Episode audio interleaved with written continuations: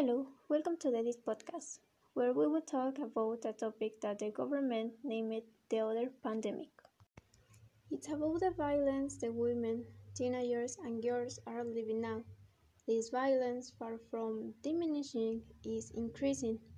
In Mexico, 10 women are murdered every day.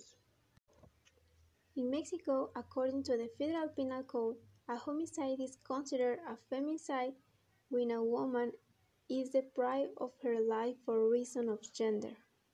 When the victim of homicide is a woman, but her murder isn't reported as feminicide, the Executive Secretariat of the National Public Security System collects information and reports its a violence against women to show that more women are being murdered.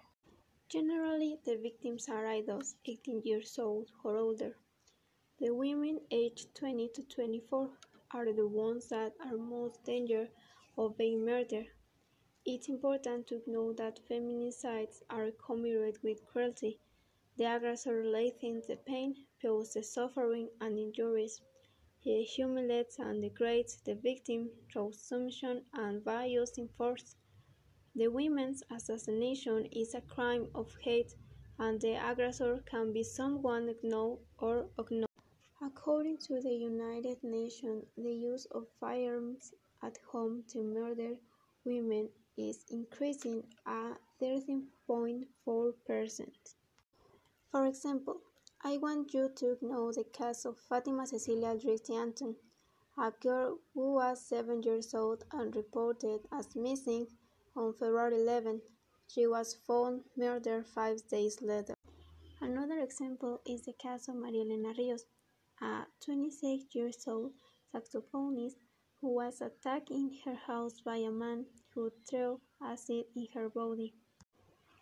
The feminicide will be over when we achieve removing impunity, says Marcela Lagarde, academic and representative of feminism in Latin America. With this information, we can conclude that the violence against women is increasing in Mexico and the authorities aren't doing anything to stop it. Women's terror of being murdered is increasing and the government isn't doing anything to solve it. Thanks for joining me and listening to this podcast. See you.